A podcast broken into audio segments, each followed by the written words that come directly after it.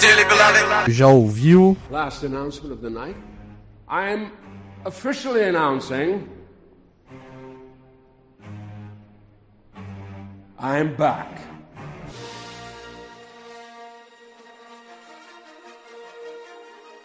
You are a fucking nobody, Roman.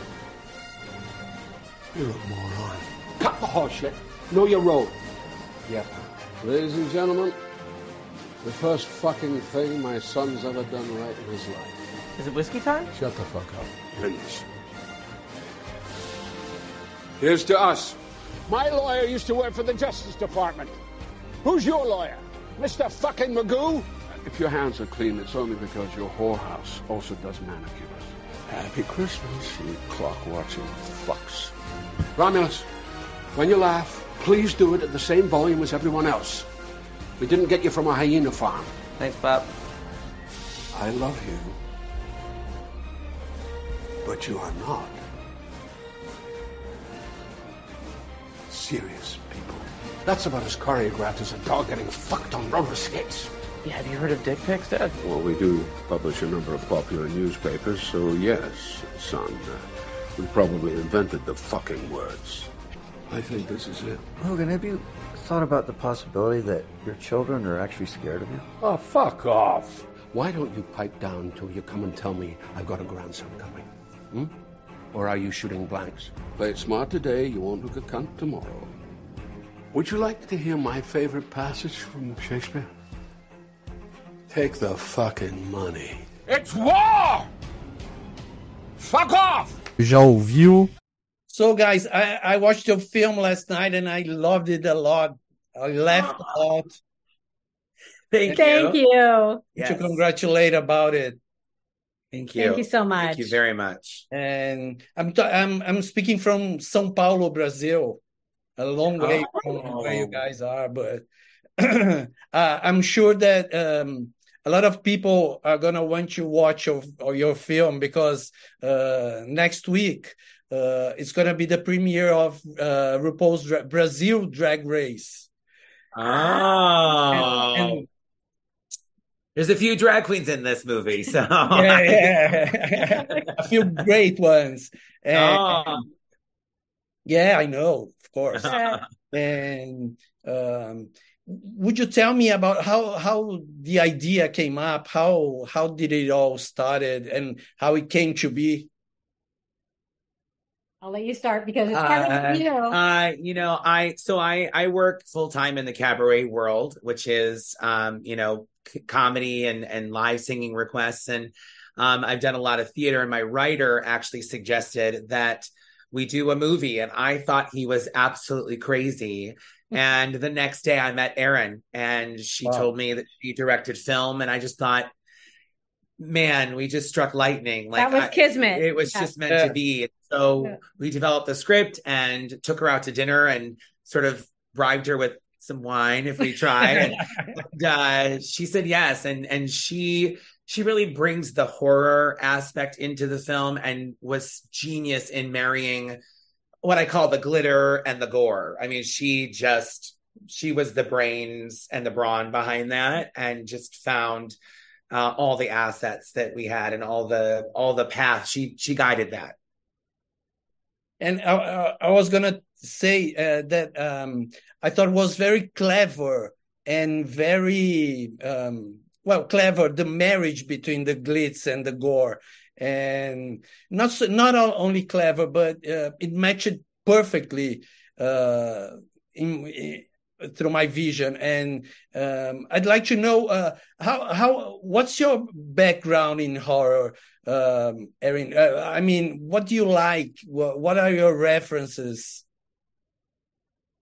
So, I mean, I've I've loved horror since I was five years old. Uh, I I was one of those weird kids, right? Who who was really into horror. So, 80s slasher movies was what I grew up with. So Jason and Freddy, uh, but also Rocky Horror Picture Show. Um, I'm a theater kid, much like Eric. I'm a theater kid, and um, when I moved to South Florida, we're we're speaking to you from Miami. Um, I opened a horror theater. So we're Oh. one of the only horror theaters in in the US that does live horror productions. So I mean it really has come from a really interesting place of movies to theater and now back into creating films with a very theatrical um It's who we basis. are. That Yeah. component. We you can't leave out our theatrical No. background in this. So the musicals, the tap dancing, the monologues. Yeah, the, those the long monologues you know, yeah. and it's hard to translate theater to film. It just is. It's always, you know, I mean, you've seen a lot of movie musicals do well and, and not so well. And so Erynn was just, she speaks, she's fluent in film and theater. And so I think that's an important component when you find a director who who can actually help navigate the merging of those two crafts. And they are very different crafts. Yeah, and it merged perfectly because um, I didn't think for a minute that uh, uh, it's a it's a compliment what I'm gonna say, but I, I didn't think that uh, you you would have all this theatrical background. You know, I, I think the film is very a fi- very much a film more than yeah yeah Thank Yeah. Oh, thank you. That's so I kind. congratulate you for that because uh, it didn't seem like oh we have this idea for um, of course it wasn't that that happened but we have this idea idea for a theater and cabaret and and also let okay now let's make a movie about it it, it didn't uh print like that in the movie Ah, Good. good, Good. good. Well- Our Evo plan worked. Yes. Well, and also, I mean, it really was developed as a film and Yeah. then just utilized the theatrical strength Yeah. that everybody had to really bolster it, right? With the with the musical side of things and and being lucky enough to have um drag queens and performers that actually do sing in real life and you know really being able to utilize that talent really helped. And I think that's the tell of a good director is a, a good director plays to every individual and artist's strengths rather than trying to make you align with their strengths. I think that's where we get that push and pull and lack of disconnect. I don't do what she does and she doesn't do what I do. Mhm. And that's okay. So we can maximize that by both of us doing what we do really well. And I, I think that's just the, that that's what I look for in any director I've worked with in theater, in stage, when I was producing theater. And that's, I think, what you have. Uh, what I what I meant before uh, is that uh, all the musical numbers on a horror film, on a gore film, uh, di- they didn't they didn't seem like okay, we have to have this musical number because we have all those amazing uh, performers. Uh, Yeah. that thank felt you. Good. organic. That felt organic. uh, And- Thank you. you. that's that's something that is very hard for me when I watch musicals, and especially a horror musical. Uh, Yeah. There aren't many. there aren't many. yeah. I Well, wasn't. Robert Lelou gets that credit. Robert Lulu, our our writer, he he just know he just knew where to stick them in and how to organically. Uh, you said the perfect word. Um, how to how to bookend the film with the music and how how how to use it as a narrative prose to show actual storyline and that's that's that's just you know also having a good writer yeah, that's Yeah. most important. And um, and how about the the the the crew? I love the crew because everybody seems to to. Uh, It seems that they all live in the same universe, the underground universe, but but they are very all unique uh, characters, Yes. and that's one thing that I thought was brilliant because I thought I I, I kept thinking about the the writing uh, of the script and creating all these characters, and I wanted to know the characters were created um, with reference also, or or uh the the the actors and the actresses playing everybody came after Uh, the characters were written, and then we cast uh, actors in them. Uh, Poodles McCann. I mean, Miss Bouvier is my full time drag yeah persona. yeah i, I read And about so, it So I live as Miss Bouvier full time outside of film. Um, but um, you know, the drag queen who plays Mimi, my sister, is actually her drag persona is named Susie Toot, and it's a completely different brand. But Benjamin is a, quite a talented actor, um, singer, dancer, and and all that. That actually is him tap dancing in there. Oh, wow! Um, it is him tap dancing, and and Jennifer McLean is. Uh, a known Poodles. cabaret Yeah. Poodles Mackenzie Yeah, is a She's known brilliant. She's brilliant. yeah, she's really the exact opposite of that character in No real way. life. Oh, she's she's she's so- she's so dynamic and outgoing and funny, and she's a, an incredible singer. But it was actually her condition. She said, "If I'm going to do it, I want to play a really bad evil villain." And we wrote this character, and and and she said yes. And so she, I mean, best actress to Jennifer McLean because uh, Yeah, that she's if you know her personally, that is so not her. Right. Yeah. She she's brilliant, but Miss Bouvier is also brilliant. The the character and and the the arch of uh, Miss Bouvier on the uh, on the film is something that I wasn't expecting. The film actually I wasn't expecting anything. Uh, it, it was a, a surprise after another and jaw dropping and everything, and I I was very uh, pleased and happy to watch the film, and especially the the horror bits of the film. And I, of course, I read about the film and I said, "Oh, okay, it's a horror film. But uh, when the music starts and the horror starts and everything, it was a jaw drop, jaw, jaw dropping moment after another. And I congratulate you guys. That Thank makes us so much. happy. Thank you. So Yeah. wonderful to hear. And I just wish I could uh, uh, release the film here in Brazil because, as I said before, it, it would be a blast uh, because of the moment of drag queens in Brazil. We have um, yeah. not only Drag Race next week, but um, we have some of the the biggest pop stars in Brazil now are drag queens. We have Mm. Pabllo Vittar and another drag queens that uh, uh, trans trans trans singers. Also, we we are in a despite of the the last government in Brazil that was a, a shit show. Now we have a.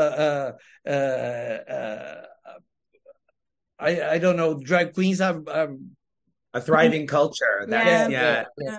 And singing drag queens is a culture that is not American. I mean, we have a lot of American drag queens here who are incredible performers or impersonators, but singing is is an international thing. And so that Yeah. is our hope that it translates to those countries that have singing drag queens like London and Brazil and international countries that just really embrace queer artistry and live entertainment of it. So You know the the drag queen that's gonna uh, host Brazil Brazil's uh, drag race is called Grag Queen, and she she she's a singer, and she won the um, that competition, that English competition from World, World of Wonder of singers, Oh, the um uh Queen yes, of the not- world, Queen of the Universe. Queen of the Universe, yes. You won the first season of Queen of the Universe, and now she's hosting Brazilian Oh, drag race. Yeah. That's awesome. there it is. There's there's the We power. should talk about going to Brazil. Yeah, We bring us to to Brazil. Yeah, If you know yeah. anybody, call us. Call Yeah, us. We're us ready know. to go to Brazil. That's why. That's why I uh, when Staley said about uh, interviewing interviewing you guys, I couldn't do this today because of schedule. But I said no, I, I have to do that because I need people to know about this film and about especially the drag queen uh, part of the film and the horror part of the film because um, I talk a, a lot about horror films here and um, I think it's. Uh, uh, imperative for everyone to know your film and to watch your film if possible. Wow. Well, thank, Thank you so much. We really Thank you. appreciate that. No, thank you guys a lot. And um, I- won't keep you for so long. I, I, if you could um, just uh, send a message to to new fans from Brazil because I know I know that when people watch your trailer and watch your film, they're they're gonna become fans, immediate fans, because it's brilliant. Everything. Well, we- we, really will. We, We absolutely will. We'll do something for our TikTok or something. We'll, we'll, Oh we'll- yeah. we'll a whole thing out to Brazil because Yeah. we we would be so honored to be part of that family down there. Trust me. Thank you a lot and congratulations Thank again. you. Thank you, And hope I- Fabiano. Thank Hope I so talk much. to you guys again soon. Um, We hope so. yeah, I, I will let you know about uh, my posts about the film and through Staley. And thanks for the talk today. And Of course. congratulations again and once again and again and again. Thank you Thank so you. much. Thank You're you. so sweet. Have a nice day. You too, guys. Bye bye. Bye.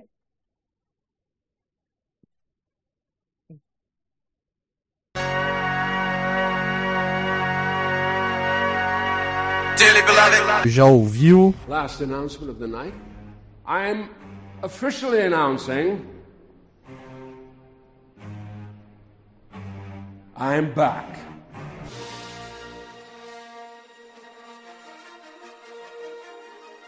You are a fucking nobody, Roman. You're a moron. Cut the horse shit. Know your road. Yep. Ladies and gentlemen, the first fucking thing my son's ever done right in his life. Is it whiskey time? Shut the fuck up. Please. Here's to us. My lawyer used to work for the Justice Department. Who's your lawyer? Mr. fucking Magoo? If your hands are clean, it's only because your whorehouse also does manicures. Happy Christmas, you clock-watching fucks. Romulus, when you laugh, please do it at the same volume as everyone else. We didn't get you from a hyena farm. Thanks, Pop. I love you. But you are not. Serious people. That's about as choreographed as a dog getting fucked on roller skates. Yeah, have you heard of dick pics, Dad? Well, we do publish a number of popular newspapers, so yes, son. Uh, we probably invented the fucking words. I think this is it. Logan, have you thought about the possibility that your children are actually scared of you? Oh, fuck off. Why don't you pipe down till you come and tell me I've got a grandson coming? Hmm? Or are you shooting blanks? Play it smart today, you won't look a cunt tomorrow. Would you like to hear my favorite passage from Shakespeare? Take the fucking money. It's war! Fuck off! Já ouviu?